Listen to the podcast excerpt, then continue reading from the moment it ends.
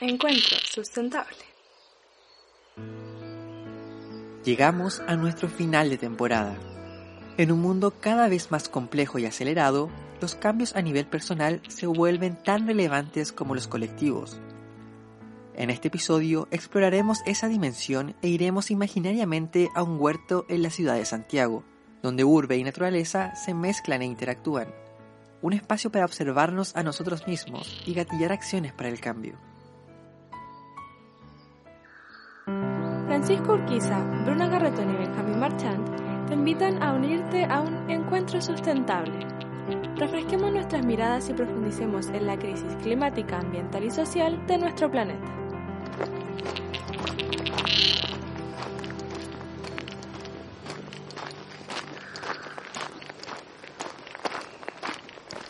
Benja, en serio, la Bruna dijo que venía al puerto. Mira, ven por acá. Entremos por este lado. A ver. Oye, pero está súper. ¿cómo, ¿Cómo decirlo? Como está toda la naturaleza, como que se apoderó de todo el, el, espacio. Está los árboles más, más crecidos, las plantas, todo. En la cuarentena parece la jungla. Mira, ahí está en el bancal, ahí al medio. Bruna. Bruna. Hola. Oye, no sé si me ven acá entre medio de tanta mata. Sí. Está ahí la jungla, no parece cuento ya esta cuestión. claro, es la selva San Francisco, de ahora en adelante. Oye, yo me vine un poco antes hoy día porque quería aprovechar de, preparar las cosas para nuestra llegada. Y claro, me quedé... Y para nuestro capítulo final. Sí, me parece increíble poder cerrar esta primera temporada acá en el Huerto San Francisco, en el campus San Joaquín de la UC. Este espacio agroecológico de educación en alimentación saludable en forma sustentable. Y es un lugar que a mí particularmente me gusta mucho, me siento muy a gusto acá, estar, es volver a casa. Y me encanta que hoy día hayamos decidido poder grabar el capítulo acá con nuestra invitada. Sí, este lugar es muy agradable, en verdad. Sí, en este capítulo, bueno, como es el capítulo final, eh, como ya les veníamos diciendo antes, queríamos orientarlo más a, a la escala personal, a la escala individual de los cambios que se pueden gatillar o desde dónde partir para vivir una vida más sostenible o vinculándonos con lo que está pasando en el medio ambiente o el clima, lo social o lo ambiental. Bueno, en ese sentido el huerto es un espacio que busque, que confluye en todos esos elementos que tú acabas de mencionar, ¿cierto? Y al decir agroecológico es porque acá eh, no solo hay un rescate como de variedades nativas y de, conexión con la naturaleza, de producción de alimentos, sino que también como de aquellas prácticas culturales arraigadas en la ruralidad, en las tradiciones ancestrales. Así que siento que es como un bonito como cierre del, círculo. Sí, así es. Eh, bueno, y en, esta en, este, en esta escala de reflexión que es lo personal, eh, tenemos, una pregunta que era hemos pasado por, por varias etapas en, en, el podcast donde hemos visitado distintas situaciones, distintos aspectos de la crisis socioambiental y también en particular la crisis eh, sanitaria que estamos viviendo hoy día, que finalmente son parte de la misma gran crisis, o las crisis permanentes las cuales nos toca vivir hoy. Eh, pero nos falta también esta reflexión de desde dónde eh, como personas podemos aportar que no solamente en qué podemos aportar, porque de repente uno puede quedar atrapado en el listado de acciones o de, de, la, acción verde en la casa o de la acción colaborativa con algunas personas, pero, pero también yo creo que es muy importante reflexionar desde dónde viene ese impulso para hacer cosas. A veces eh, un impulso que nos lleva a tomar decisiones equivocadas y a veces nos lleva a tomar decisiones acertadas. Mm. Y, por eso queríamos presentar eh, hoy en día en este capítulo un marco que a nosotros nos parece muy interesante que va justamente a ese como a esa raíz del, tema que, son las necesidades como aquel, aquel impulso eh, como más esencial que tienen los humanos y en ese sentido eh, justamente como tú decías Pancho queremos abordar ese marco también en este capítulo vamos a tener una entrevista con Mariana Matija que es una reconocida activista dentro de todos los temas sociales y medioambientales y finalmente queremos terminar nuestro episodio escuchándola a ustedes así que tenemos este episodio especial y antes de ingresar a ese marco, voy a cambiarme la ropa para empezar a huertear también. Y si quieres, acompáñame, Pancho, y, empezamos con eso. Yep. Sí, acá en la bodega yo les dejé unos overoles por si quieren proteger su ropa citadina. Y aprovechen de traer un cajón con herramientas que dejé ahí, con unas palas y, unas, y otras cosas, unos guantes. Encuentro sustentable. Si quiero cambiar mi estilo de vida hacia uno más amigable con el planeta, ¿por dónde partir? El marco de las necesidades humanas fundamentales nos da un piso para iniciar con esta reflexión. Repensarnos a nosotros mismos, nuestros hábitos y formas de vida.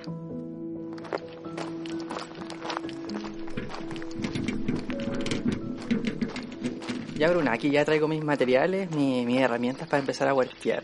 Hace tiempo que extrañaba venir acá y como comentaba Pancho, eh, bueno, a lo largo de toda esta temporada hemos pasado por diferentes temas como la crisis hídrica, eh, los embates económicos, las lecciones que nos deja esta pandemia a nivel medioambiental, ecológico y social. Y parece ser que hay algo en común en todo eso, como que como humanidad y a nivel, y a nivel también individual no estamos sabiendo satisfacer bien nuestras necesidades. Parece ser que estamos satisfaciéndolas a costa del medio ambiente, a costa de los ecosistemas.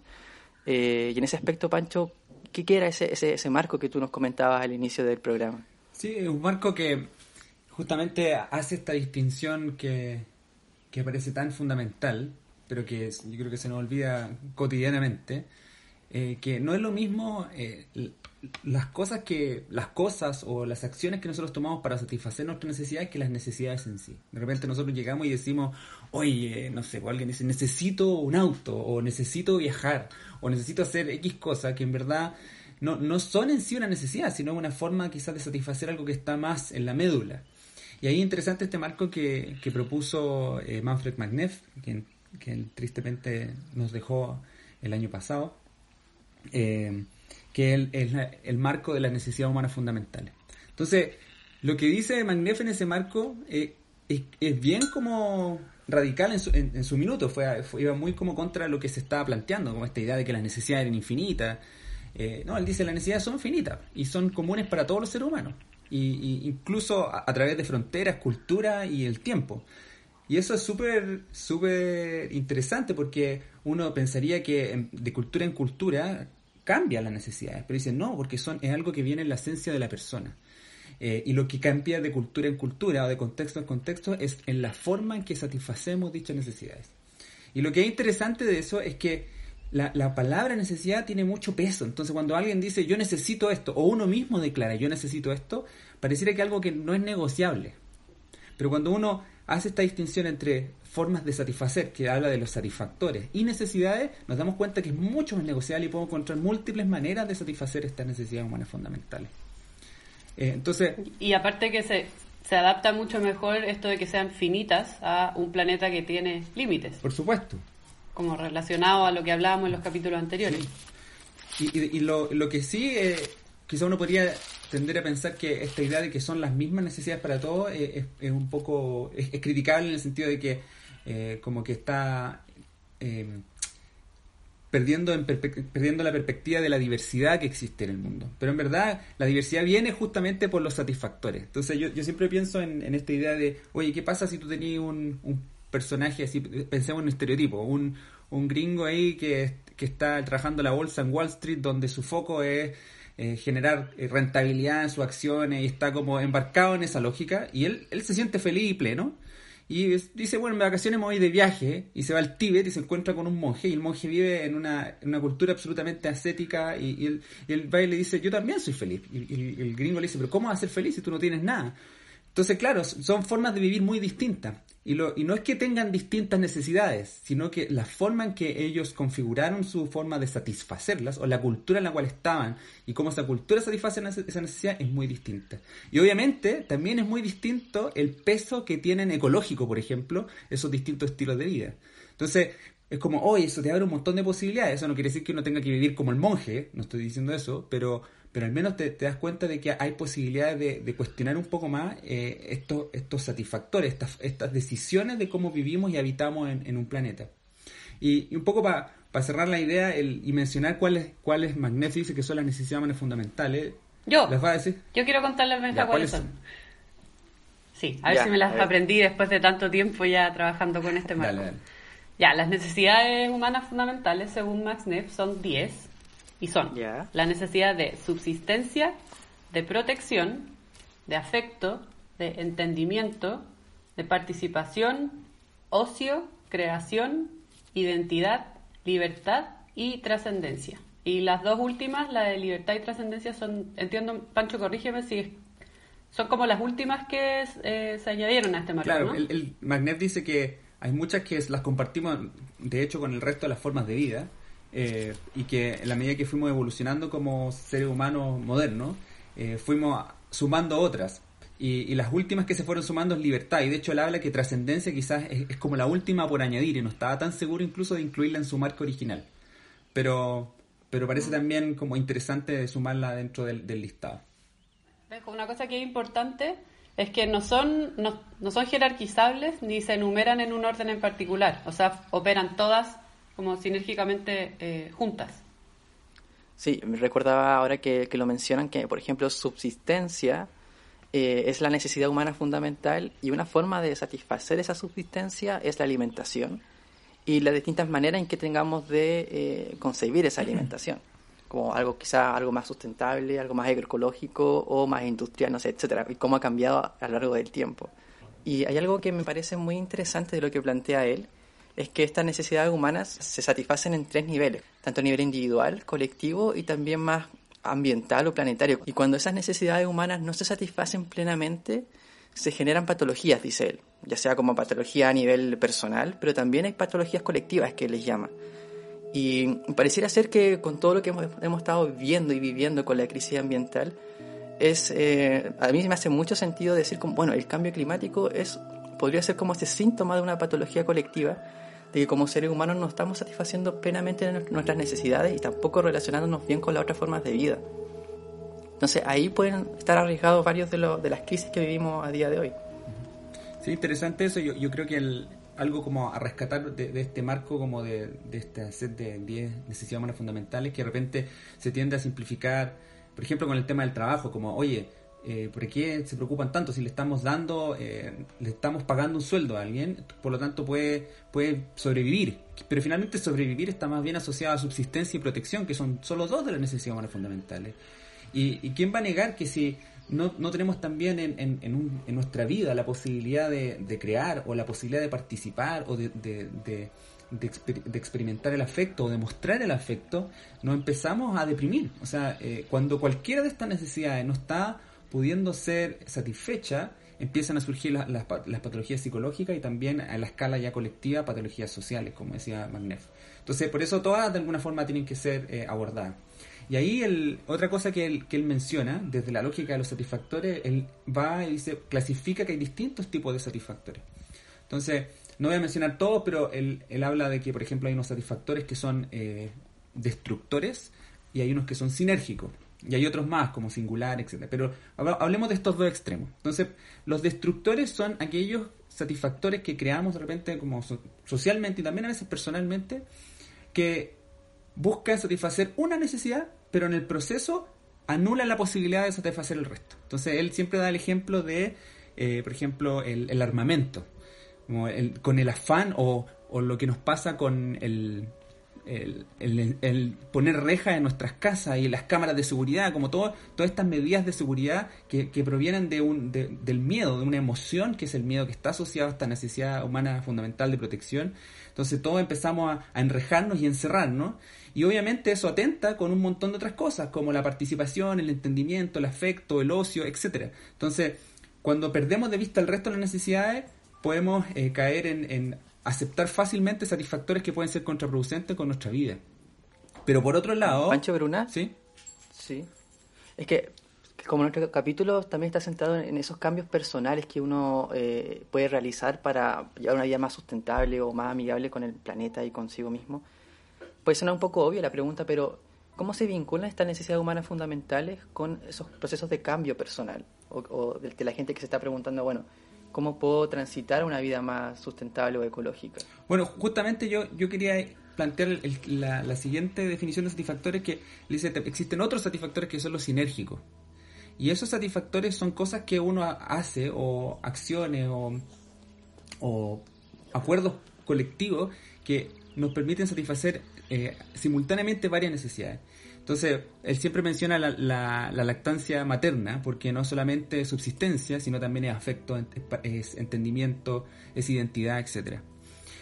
Pero aquí, eh, y conectado con lo que tú preguntas, Benja, eh, a, nosotros, a mí me parece que el, el activismo, por ejemplo, el tomar un rol frente a las cosas que estamos viendo, a los dolores que estamos percibiendo en el mundo, eh, es un satisfactor sinérgico porque nos, nos aporta en la protección, pero también nos aporta en la libertad, en la creación, en la participación, en el entendimiento. O sea, es algo que realmente nos llena de múltiples formas. A mí me encanta la, distinción eh, entre satisfactorio y necesidad humana fundamental, porque personalmente en mi proceso me ayudó como a aclarar mucho de, las confusiones que uno a veces puede tener. Entonces, por ejemplo, nuestra invitada de, hoy, ¿cierto? Que está ya por llegar, así que tenemos que estar atentos a su llegada. Eh, Mariana Matija en su libro 10 pasos para alinear la cabeza y el corazón y salvar el planeta.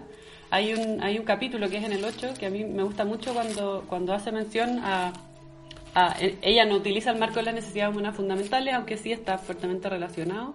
Pero cuando habla de... Muchas veces confundimos los medios con los fines. Y eso en el fondo eh, perdemos el foco, ¿sí? Nos, nos, vamos como hacia, hacia perder energía en un proceso en verdad que no, no, no necesariamente va a ser sinérgico o va a ayudarnos como a, relacionar y a profundizar en las problemáticas que nos traen a la crisis en la que estamos hoy en día. Y creo, sí, ya estamos en la hora, así que Mariana dijo que iba a llegar, voy a ir a buscarla a la entrada, no sé si ustedes me esperan. Eh, por mientras ahí aprovechen de desmalezar bueno, no desmalezar, porque acá creemos en las buenesas, pero aprovechen de desbuenezar el bancal ahí, el que estamos trabajando, para mientras yo voy a buscar a Mariana al entrar. Ya, te esperamos acá Ya.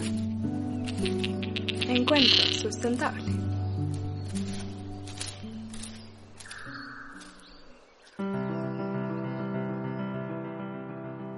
Mariana Matija fundó un club ecológico cuando tenía 7 años y desde entonces su vida ha estado marcada por el interés en el cuidado de la tierra. A día de hoy, se ha convertido en una escritora en torno a temas de sustentabilidad y cómo podemos vivir de una manera más equilibrada con el planeta del que somos parte. En este episodio, que explora los cambios personales, queremos indagar en su experiencia.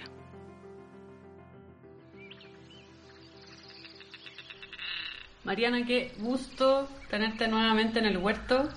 Eh, estamos bueno, ahí Pancho y, Benja están trabajando un poco en el bancal porque en, toda esta pandemia, ¿cierto? El, huerto recuperó su, su carácter selvático, así que tenemos harta ahí pega por delante.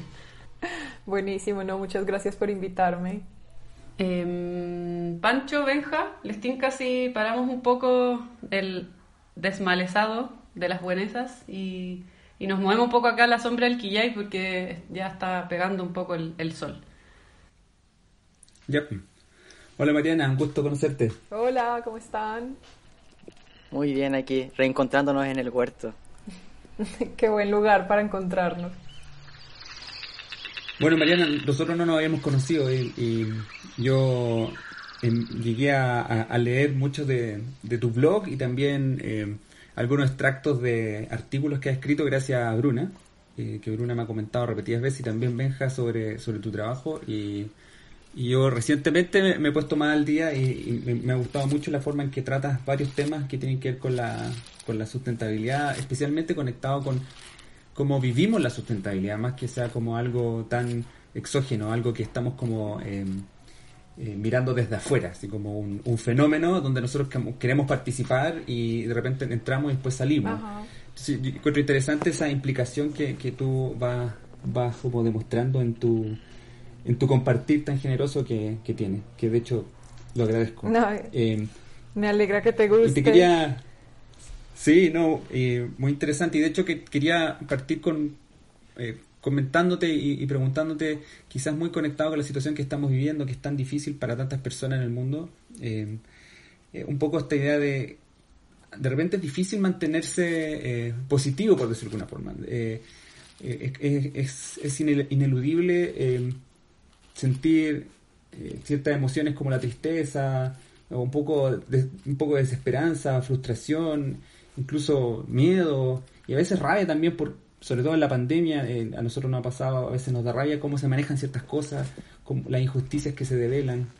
Eh, entonces, como que cuesta a veces mantenerse eh, suficientemente motivado o, enfocado en seguir aportando en, esta temática que es tan relevante que es la sustentabilidad. Y, me gustaría preguntarte a ti, ¿cómo tú lidias con esto? ¿Cómo, cómo tú lidias con esta, estas emociones? ¿Cómo tú construyes quizá o, resguardas tu resiliencia frente a, esto, a estos procesos? Eh, y, te mantienes comunicando y, trabajando? Mm, pues me parece una gran pregunta, no sé si tengo una respuesta, pero pues yo creo que en general todo este tema de la relación de las emociones con este proceso para mí ha sido un gran foco de interés Em, sobre todo pues como en los últimos años, precisamente al encontrarme, pues como al chocarme con la pared de mis propios límites, digamos, pues porque eh, yo me he venido acercando a este tema desde hace muchos años y pues lo he hecho, mm, digamos que lo que yo he intentado hacer a través del blog también ha sido compartir mi proceso de aprendizaje y si uno hace un recorrido por las cosas que yo he compartido en el blog, creo que ese, aprendizaje, ese proceso de aprendizaje se nota, ¿cierto? Como que em, las publicaciones más antiguas son unos acercamientos tal vez más, mm, digamos, superficiales sin decirlo de manera peyorativa, o sea, porque era finalmente un primer acercamiento y, mm, y, también tenía la idea de que quería mostrar que esto era una cosa que era fácil, que era agradable, que era pues obviamente importante de integrar a nuestra vida cotidiana, pero también en el proceso de ir aprendiendo me fui dando cuenta de que no tenía sentido mostrar esto como un camino fácil, porque pues es falso, o sea, no es un camino fácil, esto es un problema sistémico, es de alta complejidad, nos toca como en muchos niveles y obviamente nos afecta, nos afecta emocionalmente, nos afecta cognitivamente, afecta nuestras relaciones, nuestra manera de ver el mundo, eh, para bien o para mal, pues, y para todo lo que hay en medio. Y, y digamos que cuando empecé a notar eso y quise hacer que eso fuera que estuviera explícito en la manera en la que comparto mi trabajo, también me empecé a dar cuenta de la importancia de hablar de las emociones que surgen de encontrarnos con esta información, sobre todo, digamos, desde el papel que a mí más me ha interesado explorar, que es el del ciudadano de a pie, ¿cierto? Como el de la persona común y corriente, eh, de quienes estamos acercándonos a la sostenibilidad desde el interés por vivir en un planeta equilibrado y sano y eh, pues que sabemos que no solamente se logra esto a través de, las instituciones o a través de los gobiernos, que siento que también ha sido una gran trampa en la que hemos caído como sociedad de pensar que las respuestas solamente vienen desde esos lugares. Y claro, pues en ese proceso de acercarnos como ciudadanos de a pie, también surge pues como esta cosa de sentir eh, pues sentir un poco de soledad de ver que hay personas que no responden muy bien a estos intereses o personas en nuestro contexto que no comparten estos intereses y entonces eh, sí, yo creo que pues para mí ha sido muy importante mostrar cuáles son esas complejidades que surgen en el camino y mi manera de lidiar con ellas, digamos que, pues por eso digo que no sé si tengo una respuesta, porque es que yo no sé si es una manera de lidiar o más bien simplemente el hecho de aceptarlas. ese simplemente, simplemente entre grandes comillas, pues porque eso de simple no tiene nada.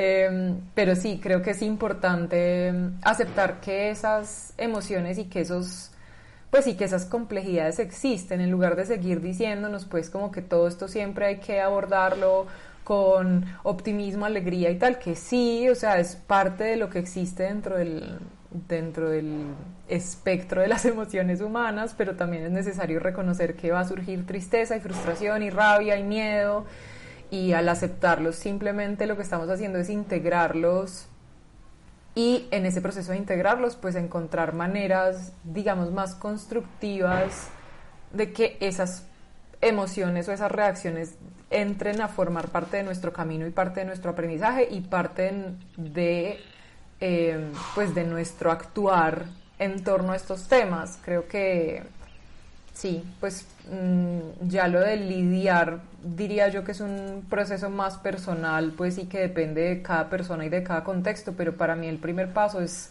aceptar que ese panorama existe. estaba eh, pensando en esta idea de la aceptación de, esas emociones. Eh, a mí personalmente también me pasó muchas veces que em, era de alguna forma em, cuando yo intentaba decir las cosas como son, o sea, en, distintos contextos, en conversaciones, a veces me decían, no, no, porque eh, eh, puede generar desesperanza o puede generar rechazo.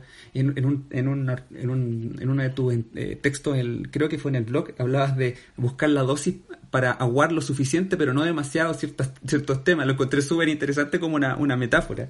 Y, y, yo hace un tiempo me encontré con una autora que se llama Joanna Macy, que, me hizo tanto sentido su, su forma de su planteamiento. Decía, oye, hay que, no hay que rehuir el dolor, hay que sentir el dolor y hay que sentir el dolor por el mundo. Era, era, iba más allá de, de las emociones que uno sentía, sino que uno tenía que abrazarlas a tal punto que tenía que tratar de quizás conectar con los dolores ecológicos y con los dolores de personas que quizás están más allá de lo cotidiano porque desde ahí uno puede nutrirse para hacer algo. No sé qué, te parece a ti esa, esa propuesta de, de, Joanna total. A mí pues el trabajo de Joanna Macy me lo encontré, me lo encontré como en dos momentos de la vida diferentes. Uno fue por recomendación de una amiga que explora mucho pues como los temas relacionados con ecología profunda y ella me había hablado de algo de Joanna Macy pero luego, alguna vez hablando con, eh, bueno, tuve una, una, clase que vi con un, ecologista catalán que se llama Jorge Riechman, que si no lo conocen lo recomiendo muchísimo.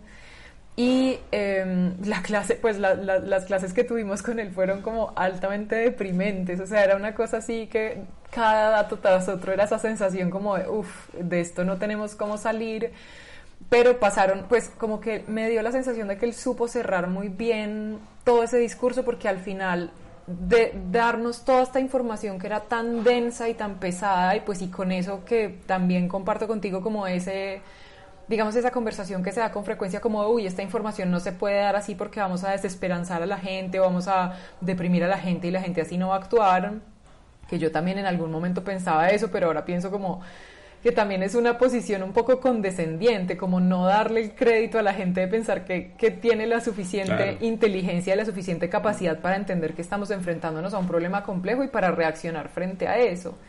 Em, y bueno, entonces el caso es que Richman en esta clase pues terminó cerrando, eh, entre otras cosas, hablando del trabajo de Joanna Macy, nos habló de un libro en particular que inmediatamente después de eso me lo leí, que se llama Esperanza Activa y para mí ha sido también un gran referente. Y otra cosa que nos dijo que para mí se ha vuelto así como un mantra, em, él nos decía como frente a toda esta información podemos pensar que, que vale hacer algo si, si no sabemos si lo que vamos a hacer va a tener efecto a tiempo. Y en torno a eso me gustaría recordarles que nosotros no necesariamente hacemos esto porque sepamos cuál va a ser el resultado, sino porque sentimos que es lo correcto. Y para mí eso fue, pues para mí esa frase es como súper liberadora porque en muchas circunstancias cuando siento, bueno, ¿será que esto sí sirve para algo? Me recuerdo eso, es como, va, no sé, el mundo es demasiado complejo, con la información que tengo hasta ahora siento que esto es lo correcto y por lo tanto lo voy a hacer y ya, y es lo que está en mis manos. Y, y es, ¿cómo? No, que esto pues que dices de, de Joanna Macy, de aceptar el dolor e incluso agradecerlo, a mí eso me parece súper bonito, pues creo que además no solo aplica a este tema, sino a todo, porque es que finalmente todas las emociones tienen una función y nos están señalando algo, o sea, la incomodidad, por ejemplo, que generan estas conversaciones es súper importante porque es que reconocer que algo nos incomoda es el primer paso para decidir cambiar ese algo que nos incomoda. Pues si es una cosa evolutiva, si uno está, de hecho en alguna parte en el blog tengo una publicación que es sobre salir de la zona de comodidad y creo que es ahí donde tengo el ejemplo como si uno se queda dormido sobre un brazo, lo despierta la sensación de incomodidad en el brazo, del hormigueo en el brazo, de dolor, y eso es necesario para que uno se mueva y el brazo recupere la circulación, porque si uno no sintiera esa incomodidad y no reaccionara frente a esa incomodidad, pues el brazo directamente estaría en riesgo porque uno se puede dañar, pues no sé, por la circulación puede terminar teniendo un daño irreversible en el, en el brazo. Entonces también esta cosa de agradecer esas incomodidades y esos dolores, porque es que finalmente esas son las señales que necesitamos para saber qué es necesario cambiar. Y, mm, y eso va muy en contra de, digamos, todo el discurso que se ha construido en torno, pues, a la sociedad del consumo y al, y al modelo capitalista, pues, como del bienestar y del bienestar entendido solamente como el, como la felicidad a corto plazo inmediata y la cosa como de la satisfacción inmediata. Y en ese sentido, pues, eso hace que me guste todavía más, porque es como que va en contra de lo que nos dicta la sociedad de consumo, de que si estamos incómodos, entonces lo que hay que hacer es salir a comprar algo para sentirnos bien. Acá es como, no, basta. Es necesario que reconozcamos que si algo nos está doliendo, hay que mirar qué es, pues entender por qué nos está generando ese dolor, entender por qué nos está generando tristeza, miedo, no simplemente salir corriendo a tapar eso con una distracción momentánea, que es lo que hemos venido haciendo como sociedad, pues particularmente las últimas décadas, y es claramente parte del problema macro, y pues por supuesto no vamos a poder salir del problema usando la misma lógica que nos metió en el problema. Totalmente. Y ahí pasa también que, bueno, yo normalmente tiendo a ir como a, cómo lo hace la naturaleza, como la naturaleza ha resuelto todas estas cosas hace mucho tiempo, entonces el dolor, el, la incomodidad antes de una etapa de crecimiento significativa siempre está presente en, la naturaleza. En, no sé, eh, cuando por ejemplo una serpiente muda su piel o cuando un insecto eh, cambia su, su exoesqueleto, no sé, Creo que cuando nosotros estamos creciendo, o sea, es que en, el, en la etapa de cuando uno empieza a crecer que le duelen las articulaciones de los huesos estar creciendo, o sea, es como... Sí, claro. Es que forma parte y, y creo que pues lo que dices me parece súper bonito, Bruna, porque lo relaciono con eso, con la dificultad que hemos tenido Em, colectivamente de aceptar que somos parte de la naturaleza y que como parte de la naturaleza, pues en, a través de nosotros se expresan las cosas que existen en la naturaleza, como la crisis, el dolor, em, y pues como los momentos de miedo necesarios para el cambio, para moverse, y queremos pues y, y, también siento que esa es como una promesa que nos ha hecho la tecnología y la ciencia, pues o que, la hemos tomado así, como de tener un espacio de seguridad absoluta en donde nada nunca nos va a pasar y nada nunca nos va a molestar, que eso es una fantasía muy peligrosa. Bueno, y justamente en medio de esa eh, fantasía que se desmorona a nuestro alrededor estamos hoy, ¿no? Y, Exacto. Y ante estas como tiempos de cambio o, o que claramente hay un llamado como a la acción o a la urgencia, me gustaría que pudiéramos quizás conversar respecto a, cómo se entiende esto del, como del activismo de a pie, ¿sí? Que, que en el fondo es más que que el activismo no opera simplemente, que tú lo mencionas muy bien en tu libro, y, bueno, y en la última, eh, en tu última columna para la revista Endémico también hablas de eso, que, que no es simplemente ir a colgar un lienzo a un gran edificio lo que me va a hacer activista, sino que tenemos distintas escalas como de apropiación del activismo. Sí, pues es que hay, creo que hay otra, otro importantísimo aprendizaje que necesitamos colectivamente y es entender la importancia de lo colectivo, que, que, creo que también parte del problema de este sistema disfuncional ha estado en el, como en el foco, poner tanto el foco en lo individual, en el bienestar individual, en el logro individual, que finalmente también es una ilusión, ¿cierto? Porque es que por más individual que uno sienta que ha sido un logro, nunca nada lo logramos solos. O sea, cada cosa que hacemos, por mucho que tengamos la sensación de que lo hicimos todo por nuestra cuenta, está conectado con todo lo que otras personas han hecho para permitir nuestro bienestar, las personas que cultivan los alimentos que consumimos mientras estábamos llevando a cabo el proyecto, por ejemplo, sin esos alimentos no hubiéramos podido llevar a cabo el proyecto porque para poder hacer el proyecto necesitábamos comer. Las personas que cocinaron esos alimentos, si es que no los cocinamos nosotros, eh, las personas que trabajan haciendo que a nuestras casas llegue energía, agua, eh, todos los ecosistemas que hacen que, que hacen posible que exista eh, pues que esté ese flujo de agua, que, esté, que se genere esa energía, que se generen esos alimentos. Entonces, todo es, eh, o sea, es, todo es necesariamente un logro colectivo y creo que en ese sentido es necesario también reconocer que los procesos de cambio sí tienen obviamente un componente individual, pero lo que surge, pues, o la parte o digamos donde se da la magia, es precisamente en, como en el terreno intermedio entre lo individual y lo colectivo, porque claro, lo colectivo está constituido por individuos y eso quiere decir que para un cambio colectivo es necesario un compromiso individual y es necesario que cada persona se active y se interese por un tema y empiece a generar cambios en su vida cotidiana y en su esfera, digamos, privada y personal pero que no se quede solamente ahí, porque yo si hago cambios solamente en mi vida cotidiana y en mi esfera personal, pues me puedo dar mis palmaditas en la espalda y decir, ay, sí, lo estoy haciendo muy bien y fin de la historia. Y más allá de eso, pues sí, o sea, estoy reduciendo la infinísima parte que corresponde a mi huella personal, pero si yo quiero que eso no se quede en lo ínfimo, necesito convertir eso en un proceso colectivo en donde otras personas estén participando, en donde otras personas sumen a la conversación, en donde ya lo que yo estoy haciendo no sea solamente mi acto individual sino que se convierta en un proceso con otras personas que están también cambiando sus hábitos, que están replanteando maneras de consumir, maneras de relacionarse con su territorio, maneras de relacionarse con su comunidad, con los ecosistemas de los que forma parte.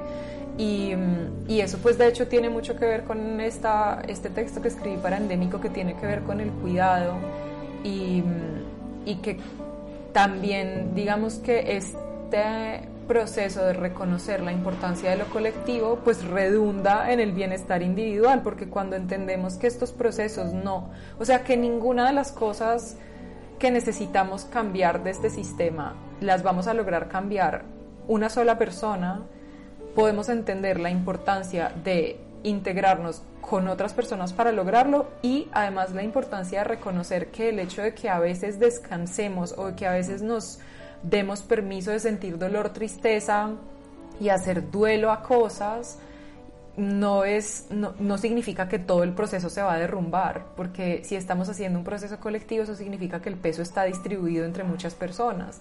Y por lo tanto, si hay alguien que un día se siente incapaz emocionalmente de lidiar con una situación en particular en torno a un tema mm, de protección de un ecosistema o de, de, o de animales o algo, pues va a haber otras personas que van a llegar a cubrir, digamos, su papel, pues porque es un proceso colectivo. Mariana, y en ese aspecto, por ejemplo, es muy valioso el, el, colectivo, pero muchas veces vemos en redes sociales que también ese colectivo está desprestigiado, como recordábamos, por ejemplo, al comienzo de la pandemia que muchos posts decían, nosotros somos la plaga, al ver que eh, muchos de los animales y la naturaleza retomaba los lugares que eran propios de ella.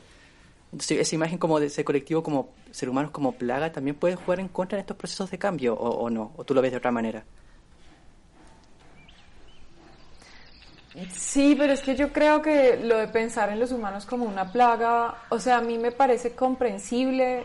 Hay, ha habido momentos de mi vida en los que yo he visto el panorama de esa manera. Digamos que de un tiempo para acá he hecho el ejercicio consciente de cambiar esa manera de ver el asunto porque creo que es cero constructivo, pero incluso después de haber estado haciendo ese esfuerzo, varias veces me ha pasado que en medio de la frustración digo, uff, pues como, sí, momento de frustración como, ah, los humanos somos lo peor, pero luego es como no, o sea, no, creo que decir los humanos somos la plaga o los humanos somos lo peor o, o todos los humanos somos egoístas, pues es una sobresimplificación que no nos ayuda a observar de manera crítica la complejidad de lo que estamos enfrentando y si no podemos observar de manera crítica lo, lo, que estamos enfrentando no vamos a poder ser capaces de generar verdaderas soluciones porque es que si nos vamos a quedar en el, en el discurso de los humanos somos lo peor o sea, básicamente si somos lo peor, entonces ¿para qué nos esforzamos en cambiar algo? Como que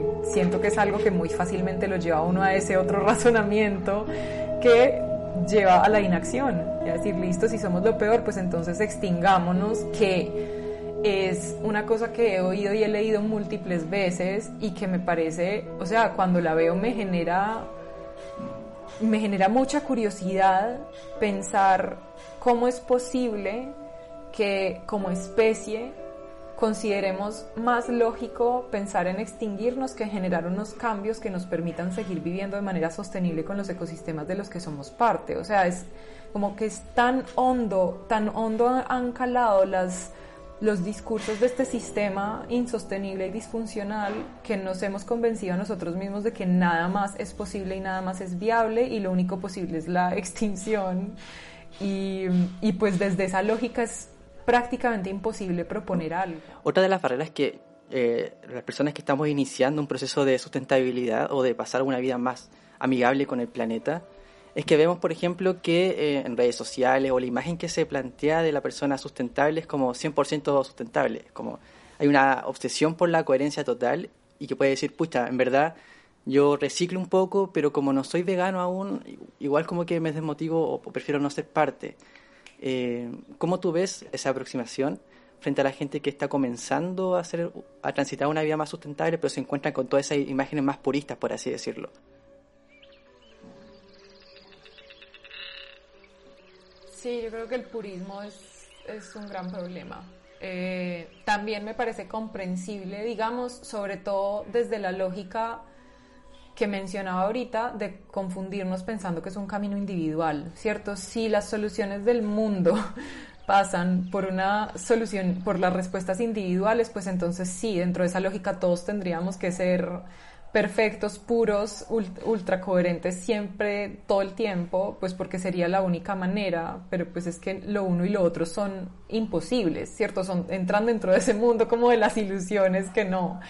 Eh, pero si entendemos que es un proceso colectivo, pues entonces de entrada, si pensamos en lo colectivo, es necesario que reconozcamos la diversidad, ¿cierto? La diversidad de contextos, de posibilidades, eh, de cosas disponibles en el entorno. En ese sentido, es obvio que no para todas las personas va a ser posible hacer un determinado cambio o no para todas las personas va a tener sentido hacerlo de la misma manera.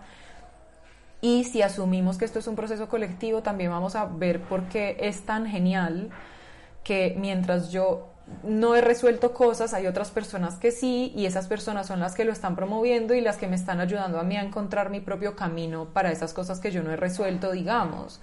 Em, pero esa, yo, pues como esa búsqueda de la coherencia total, es que de hecho a mí también, pues yo también la conecto mucho con como con la lógica de la sociedad de consumo, porque es básicamente pretender que somos un producto terminado. Cierto que podemos ser una cosa que compramos como quien compra un champú eh, que viene para pelo liso y sedoso, textura de conejo de yo no sé de dónde, pues que son unas como unas promesas del producto muy absurdas, muy supuestamente específicas para una necesidad y no hay un proceso. Eh, y creo que creer que nosotros somos un producto terminado es parte esencial del problema. O sea, nosotros somos seres que estamos en proceso constante, siempre. O sea, nunca hay nada que se dé por terminado. Y de hecho, creo que esa es una de las de las grandes cosas que necesitamos entender sobre la sostenibilidad es que no es una meta a la que vamos a llegar y nos vamos a quedar ahí, como, ah, bueno, ya llegamos a la sostenibilidad, lo logramos, ahora relajémonos. Es un proceso en el que todo el tiempo estamos aprendiendo cómo convivir con el planeta del que somos parte y cómo hacer posible no solo nuestra vida, sino las vidas de los demás. Y eso, pues eso es un proceso que no tiene fin y entiendo que dentro de la lógica de este sistema de consumo, eso nos genere mucha angustia, como que queremos el producto terminado, es como, bueno, ¿esto dónde lo compro? ¿Cierto? ¿Yo dónde voy a comprar la sostenibilidad? Porque yo la quiero lista, yo no quiero el proceso. Y, y lo que necesitamos es precisamente enamorarnos del proceso y entender que que siempre vamos a estar aprendiendo algo y que por muy resuelto que sintamos que tenemos un tema en particular, siempre va a haber información nueva que va a enriquecer esa manera en la que vemos ese tema, independientemente de si eso nos lleva a generar más cambios, digamos, profundos en torno a eso o no, pero por lo menos actualizar la manera en la que lo vemos, actualizar la manera en la que pensamos en torno a eso. Pongo un ejemplo puntual, digamos, mi relación con el veganismo. Eh, pues que este es un tema que da para sentarse a hablar muchas horas específicamente, pues porque obviamente todo lo que genera también como el, el tema en sí mismo del veganismo es complejo. Pero yo también entiendo porque tuve una época de mi transición en la que yo tenía mucha rabia de sentir que, que había sido tan engañada a lo largo de mi vida y quería como ir por el mundo zarandeando a toda la gente y diciéndole que fuera vegana inmediatamente pero luego también con mi proceso de aprendizaje fue como, bueno, esta, esta no es la manera más eficiente de hablar de esto, quiero aprender sobre activismo eficiente y entonces eso empezó a enriquecer mi propia mirada del veganismo y y eso no, o sea, toda esa ha sido, eso es, es un proceso de aprendizaje que nunca va a parar y que no y que lo que ha llevado no es a que yo deje de ser vegana ni a que me vuelva más vegana de lo que yo soy de lo que ya soy sino a que encuentre otras maneras de integrar eso en mi proceso y de querer comunicarlo a otras personas sí. quería eh, bueno conectando con esto me encuentro muy interesante de, pensar la, la, sustentabilidad como no como una finalidad sino un proceso una un, finalmente permea y te das cuenta que es, eh, es, una, es realmente una nueva forma de vivir que quizás es más consciente. Y, y lo quería conectar con, con, lo que estábamos hablando justo antes de, de, que, de que llegara acá al huerto. Estábamos hablando de esta idea de las necesidades humanas fundamentales, de, de esta distinción que hace Magnef entre en que no hemos confundido entre lo que es necesario y, lo, y, las formas de satisfacer estas necesidades, eh, como esta confusión entre, entre necesidad y deseos. Y él es muy interesante lo que dice, mira, nuestras necesidades son más complejas que simplemente la subsistencia y la protección, sino también es evidente que necesitamos participar, necesitamos el entendimiento, el afecto. Cuando hablamos del colectivo, como que no puedo evitar pensar que eh, nosotros cuando estamos abrazando esta idea del activismo eh, y desde una perspectiva no tan, tan individualista, sino más colectiva, es como natural realmente en, en nuestra esencia, porque nosotros queremos participar, queremos eh, compartir este viaje de nuestra vida con otros, pero de repente hemos pensado que, que, eso lo podemos hacer como dislocado, como que tenemos nuestra esfera de, de relaciones sociales, nuestros amigos, nuestra familia, donde quizás ni siquiera hablamos de este tema. Eh, recuerdo mucho en, en, en, en, mi familia, y que es como algo muy típico acá en Chile, que eh, en la mesa no se habla de fútbol ni de política que era una herencia del miedo como de, la dictadura y, y, finalmente eso hacía que dislocáramos nuestros mundos y, y eso yo creo que era súper eh, negativo porque no, finalmente no nos permitía eh, que estas, estas formas nuevas de pensar y de habitar en el mundo, que son políticas, pudieran permear de manera más holística en, en nuestra manera, en, en nuestro en nuestro espacio relacional con, con los familiares, con amistades, porque lo sacábamos de la conversación, era como con la conversación de nicho o el libro, era muy en privado. Sí, total. Y creo que eso hacía que, que quedara como un poquito aislado. Total, y, sabes que me hiciste pensar en algo que, que he tenido muy presente como en los últimos tiempos y es la importancia de los matices, ¿cierto? Porque también tenemos esta tendencia al pensamiento binario como esto es bueno o es malo, o esto eh, se, se, hace así o se hace así, ¿cierto? O yo estoy completamente de acuerdo en esto, o, o, si no estamos de acuerdo en esto, entonces no estamos de acuerdo en nada. O sea, como una visión del mundo muy en blanco y negro, eh, que nos lleva a olvidarnos pues del gran espectro de grises que existen y de múltiples otros colores en medio, y que precisamente es donde están los puntos de encuentro, porque Entiendo también, acá también pasa eso, pues como el tema en la, en la mesa no se habla de religión ni de política, eh, porque claro, es como lo que levanta todas las ampollas y es lo que despierta todas las discusiones tensas y bueno, en general pues siento que somos sociedades que no hemos sido educadas para tener conversaciones difíciles, que eso pues hace que todo este proceso sea más difícil también. Eh, claro. Pero claro, esas conversaciones, o sea, parte del, del, de la riqueza de las conversaciones difíciles está precisamente en los matices en entender cómo alguien puede estar defendiendo algo con lo que yo no estoy de acuerdo, pero podemos tener un punto de encuentro y podemos estar de acuerdo en eso sin que eso signifique que estamos traicionando, entre comillas, nuestra postura, que yo creo que eso es algo como una confusión que surge con mucha frecuencia y es como si yo no estoy 100% de acuerdo con alguien, entonces básicamente lo tengo que quemar y ya no puedo estar de acuerdo, o sea, como si alguien cuyo trabajo yo admiro, por ejemplo, dice algo un día con lo que yo no estoy de acuerdo, es como, ay, no, ya, lo dejo de seguir, ya no voy a volver a leer nada de lo que publica, eh, ya no voy a ver sus charlas, esa persona dijo X.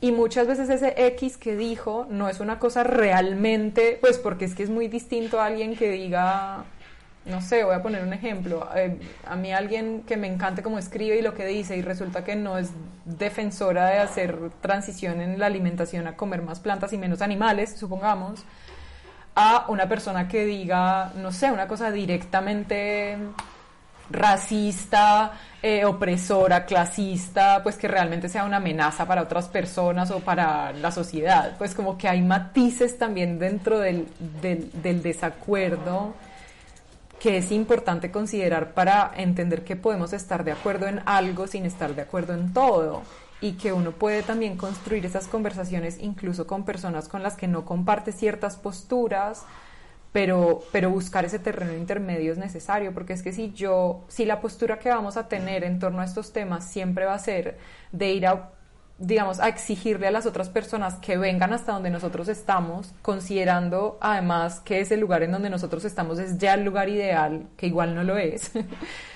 Entonces va a ser imposible o va a ser muchísimo más difícil generar los cambios que necesitamos generar y sobre todo con la urgencia con los que los necesitamos. Necesitamos recorrer ese terreno intermedio, o sea, encontrarnos con las personas en otros puntos de la conversación en donde sea, vale, yo no estoy de acuerdo del todo con esto, pero entonces encontrémonos aquí y construyamos a partir de aquí, a ver, desde aquí que sigue, porque también en eso, y esto es me parecía a mí importantísimo reconocerlo, en eso también hay aprendizaje para quienes creemos que ya tenemos cosas resueltas. Finalmente, resuelto nunca está nada, o sea, estamos siempre en ese proceso de aprendizaje e incluso en la flexibilización de ciertas posturas para entender desde dónde viene el otro, aprendemos a ser mejores comunicadores de lo que sí queremos defender. Entonces, eh, Mariana, yo creo que... Sí, yo pienso que en, lo que estamos hoy en día eh, amerita mucho esta posibilidad de abrirnos al diálogo y idealmente con personas que piensen muy distinto, que estén en una postura diferente para encontrarnos en estos matices que tú señalas. Y, y desde ahí ya para, para ir cerrando un poco el, este encuentro, que por nosotros nos mantendríamos acá en el huerto cierto harto rato más, pero queríamos por ya poder preguntarte respecto a, cómo poder entender eh, la esperanza, ¿cierto? O, desde, desde el diálogo, pero, pero sin ser ingenuos en eso también. Como al finalizar ya también esta primera temporada, queríamos poder saber tu, lo que a ti te pasa respecto a esto de, la esperanza o de cómo seguimos un poco para adelante, pero desde una vereda de, de plena conciencia del proceso complejo en el que estamos hoy en día. Pues a mí, con respecto a la esperanza, a quienes no conozcan, o sea, en enero leí un libro que para mí fue, pues agradezco el momento en el que ese libro llegó a mis manos. Yo hace rato tenía como, le había echado el ojo a ese libro, pero de eso que uno lo va aplazando y aplazando y en enero finalmente lo leí. Eh, se llama Esperanza en la Oscuridad, es de una escritora estadounidense que se llama Rebecca Solnit y mm, ese libro lo recomiendo mucho en general para explorar el concepto de esperanza porque comparto 100% la manera en la que ella lo plantea y no es la esperanza como una certeza de que las cosas van a estar bien, sino como la certeza de que hay campo para todo. ¿Cierto? Como viene necesariamente de la mano con aceptar la incertidumbre y si sabemos que no sabemos qué va a pasar, sabemos que hay espacio para que se den los cambios que queremos que se den, ¿cierto? No está, sabemos que hay unas tendencias que muy deprimentes que muestran el camino que estamos siguiendo, que están siguiendo los ecosistemas debido a nuestras acciones. Eh, y sabemos qué va a pasar más o menos si no hacemos nada, pero eso no significa que esté todo escrito ni que, ni que no haya campo para la acción y creo que precisamente ahí es en donde está la esperanza, en aceptar esa incertidumbre y entender que si no sabemos qué viene, eso significa que dentro de lo que viene cabe lo que estamos imaginando. Y, mm, y eso pues lo combino con una cosa que para mí también ha sido así como un mantra, que es un párrafo de Amartya Sen en un texto que se llama Globalmente Resignados, que él habla sobre el optimismo y el pesimismo y cómo las versiones extremas de las dos son finalmente las dos caras de la misma moneda, porque un pesimismo extremo le hace creer a uno que no vale la pena actuar y un optimismo extremo le hace creer a uno que no hace falta.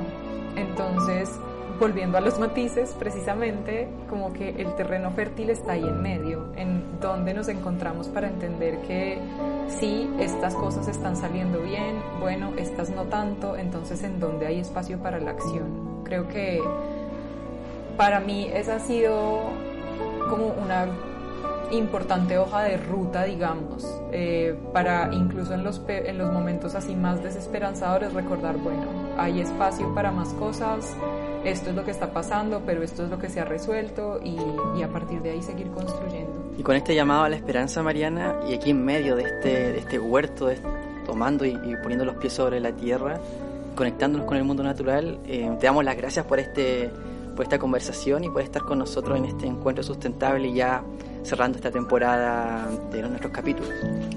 Gracias Mariana, muy interesante la conversación. No, muchísimas gracias a ustedes por la invitación, me encantó. Sí, nos vamos con lecturas para nuestra larga lista, pero muy buenos referentes. Muchas gracias por compartir. Muchas gracias a ustedes, qué bueno verlos y qué bueno este rato aquí. Encuentro sustentable.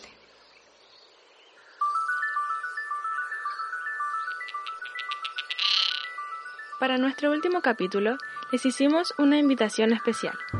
En nuestro Instagram, les preguntamos qué enseñanzas le ha dejado la cuarentena sobre la sustentabilidad de sus vidas. Queremos hacerlos parte y oír sus experiencias en este episodio dedicado a los cambios personales. Aquí están sus voces. Eh, me gustaría mencionar dos enseñanzas principalmente. Una que me di cuenta que no le estaba dedicando suficientemente tiempo a las cosas que a mí más me importaban. Y lo segundo es que como que la Tierra está completamente conectada una con otra y los hábitos que surgen en China repercuten a mí y mis hábitos también pueden repercutir al resto del mundo. Hola, yo creo que he aprendido dos cosas de la cuarentena. Eh, la primera es que es increíble cómo hay muchas cosas que consideraba necesarias ya no lo son. Y la segunda es como lo fácil que me salió cambiar ciertos hábitos y lo increíble que es que hay cosas sustentables que no hacían que era por hábito y en verdad nada, se cambia un poco el contexto, uno puede cambiar y quizás pueda incorporar nuevas prácticas una vez que se la cuarentena que vayan beneficio al medio ambiente.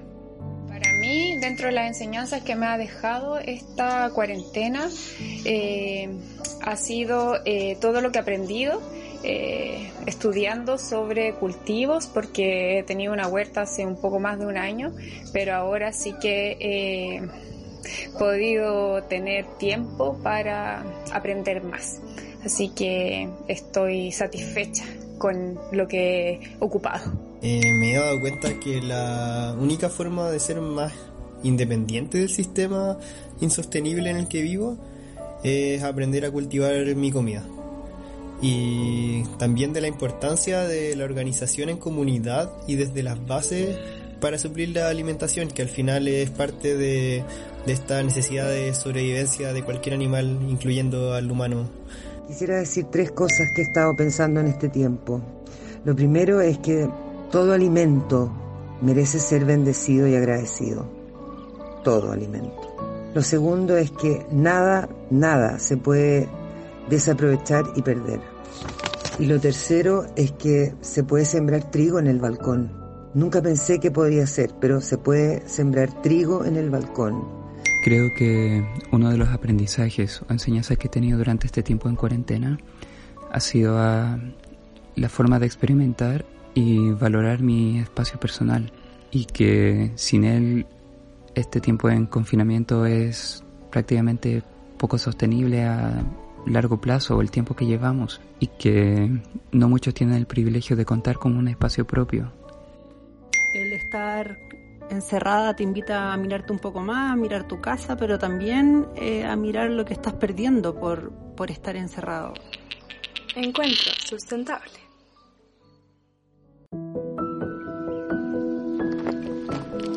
Oigan, eh, venga, creo que voy a necesitar ayuda eh, para mover unos almácigos. Les tinca si de repente sembramos y trasplantamos algunas cosas de este bancal que logramos eh, limpiar y deselvatizar. Ya, vamos. Ya, sí, me encanta, me tinca. Y oye, y, escuchando lo, lo, que la gente nos, nos comentaba, bueno, le aprovechamos de agradecer a toda la gente que, que nos mandó sus audios para contarnos su experiencia. Y y quiero, me llamó mucho la atención cómo, cómo las personas a nivel, en distintas escalas, rescataban que sus distintas experiencias en cuarentena con la sustentabilidad, ya sea como experiencia a través como de darnos cuenta de las cosas que nos faltan o de las cosas que, que tenemos y las revalorizamos. Y en ese aspecto, no sé, Bruna o Pancho, como también se vincula con lo que hablábamos al comienzo, como con las necesidades humanas fundamentales.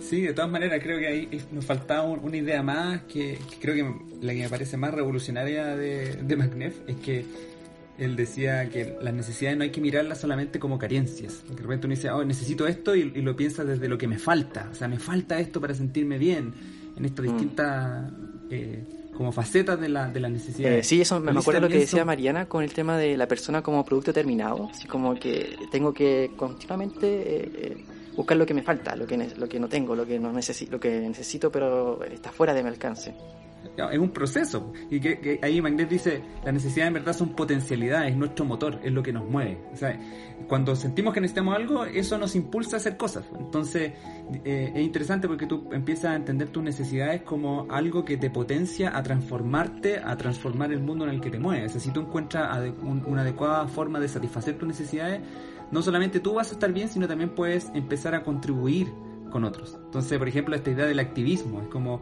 oye, yo a través del activismo estoy, me estoy sintiendo eh, más pleno porque estoy participando, me siento entendido, eh, genero vínculos afectuosos, siento que estoy trascendiendo también. Entonces, esa potencialidad como este motor de las necesidades creo que es muy es muy poderoso. Y yo creo que lo veo también en los, en los audios como darnos la oportunidad de, que este contexto eh, de cuarentena nos ha dado de, cuestionarnos y de, reconsiderar la forma que estamos satisfaciendo nuestras necesidades. Entonces estamos yo creo apelando a esa potencialidad que existe eh, eh, en, este, en este motor interno que tenemos Sí, yo creo que también otro satisfactor sinérgico o mega sinérgico es estar acá hoy día huerteando con ustedes. Yo lo, agradezco un montón.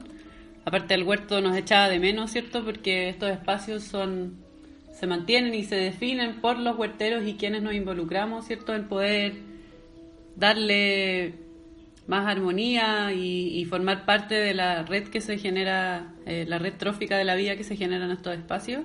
Y no sé si se han fijado que hoy día eh, nos ha acompañado y nos está observando eh, nuestra ave del episodio de hoy. O nuestra última ave. Nuestra última ave de la primera temporada. Sí. Miren, ahí, allá, justo en, el álamo, ahí. Ahí la veo. Ahí está. Oh, ahí la veo. ¿La ven? Sí, sí. ¿Cómo la encuentran?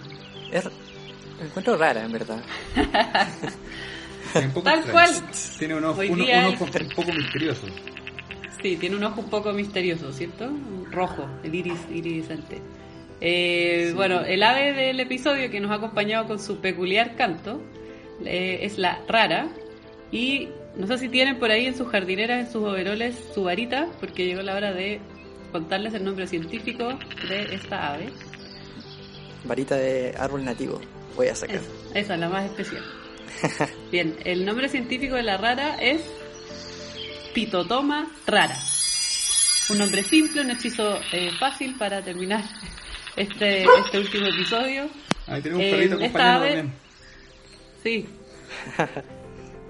Eh, bueno, la, la, rara es habita desde Atacama, Magallanes, en nuestro país. Y la, hay algo muy peculiar que tiene, que, que yo lo aprendí gracias a nuestros amigos de la red de observadores de aves es que es una de las pocas aves pequeñas, prácticamente herbívora de todo el mundo. Es la única que habita en, estos bosques más húmedos templados acá por la región de Sudamérica. Así que, dado eso, igual a mí me sigue perturbando un poco su, mirada, no sé ustedes. Sí, la encuentro intrigante. Bueno, igual la rara nos ha acompañado en el huerto desde que comenzamos. De hecho, probablemente ya está eh, acá antes que este espacio fuera acondicionado como huerto. Y es muy bonito, yo por lo menos estoy muy contenta de las aves que nos han acompañado en cada episodio porque siento que es una, en estas condiciones más de, pandemia y de confinamiento, el, grupo de las aves nos permiten seguir conectados, ¿cierto?, con la naturaleza que somos parte y se ha generado eh, mucho entusiasmo en torno a la observación más amateur, ¿cierto?, de aves que habitan y cohabitan con nosotros, incluso en los espacios urbanos. Así que creo que eso ha sido eh, algo que a mí por lo menos me ha mantenido muy emocionada en cada capítulo de poder conocer cuáles son las aves que nos van acompañando. Una manera de reconectar con lo, con lo natural, que, de lo cual también somos parte en este encuentro sustentable que ya vamos finalizando, eh, pero que posteriormente podríamos regresar con una segunda temporada. Pero sin antes como agradecerle a toda la gente que nos ha acompañado durante este proceso, eh, a la gente que nos ha escuchado e interactuado con nosotros, eh, a cada uno de los entrevistados y, también a, ustedes que nos dejan entrar en sus particularidades, en sus vidas, en su cotidianidad, poniéndonos de fondo, escuchándonos y que, que si queríamos ser una, una compañía durante todos estos procesos de cambio que son profundos, que muchas veces pueden ser dolorosos y por eso en ningún momento rehuimos de contar la realidad tal cual la veíamos, pero también sembrando focos de esperanza. Yo creo que eso también ha sido importante durante esta temporada y queríamos dejárselo a, ustedes que nos escuchan. Yo también estoy muy agradecido de esta oportunidad. Eh, sincerar que es la primera vez, al menos que yo participo de, un proyecto de estas características y lo he disfrutado mucho. Y agradecer a Bruna y a, Benja particularmente porque se ha hecho cargo de toda la, edición del podcast y, de, darlo, de ponerlo como, como producto terminado. Eh, así que esperamos volver a encontrarnos en, una próxima temporada que ahora nos vamos a dar un tiempo como, como corresponde. Hay que dejar descansar un poco la mente para poder eh, prepararse para, para, una nueva etapa. Y, en, esa, en ese tiempo también estamos más que disponibles para recibir sugerencias, ideas, propuestas que se le ocurran de, de cómo podríamos abordar las próximas temporadas. Eh, queremos que esto sea un, proyecto que, que, sea también co-creativo, o sea, que, podamos eh, hacerlo con, con, ustedes también. Así que muchas gracias por su tiempo y gracias Bruna y Ben. Sí, gracias a usted, muy feliz con esta primera temporada. Em, fue maravilloso poder viajar, ¿cierto?, por, por Chile, porque aunque no crean, uno puede viajar en un metro cuadrado y así lo hemos hecho en esta primera temporada, que no nos hemos movido cada uno de nuestras casas para que aún le asaltaba esa duda. Gracias Pancho y gracias Benja por hacer esto posible. Em, yo por lo menos creo que ha sido un tremendo aporte poder contar con este espacio de reflexión. Bruna Garretón, Francisco Urquiza, muchísimas gracias por este encuentro sustentable. Chao, chao. Encuentro Sustentable es un podcast de la Cátedra de Sustentabilidad de la Universidad Católica de Chile. Encuéntranos en nuestra página web e Instagram como UC Sustentable.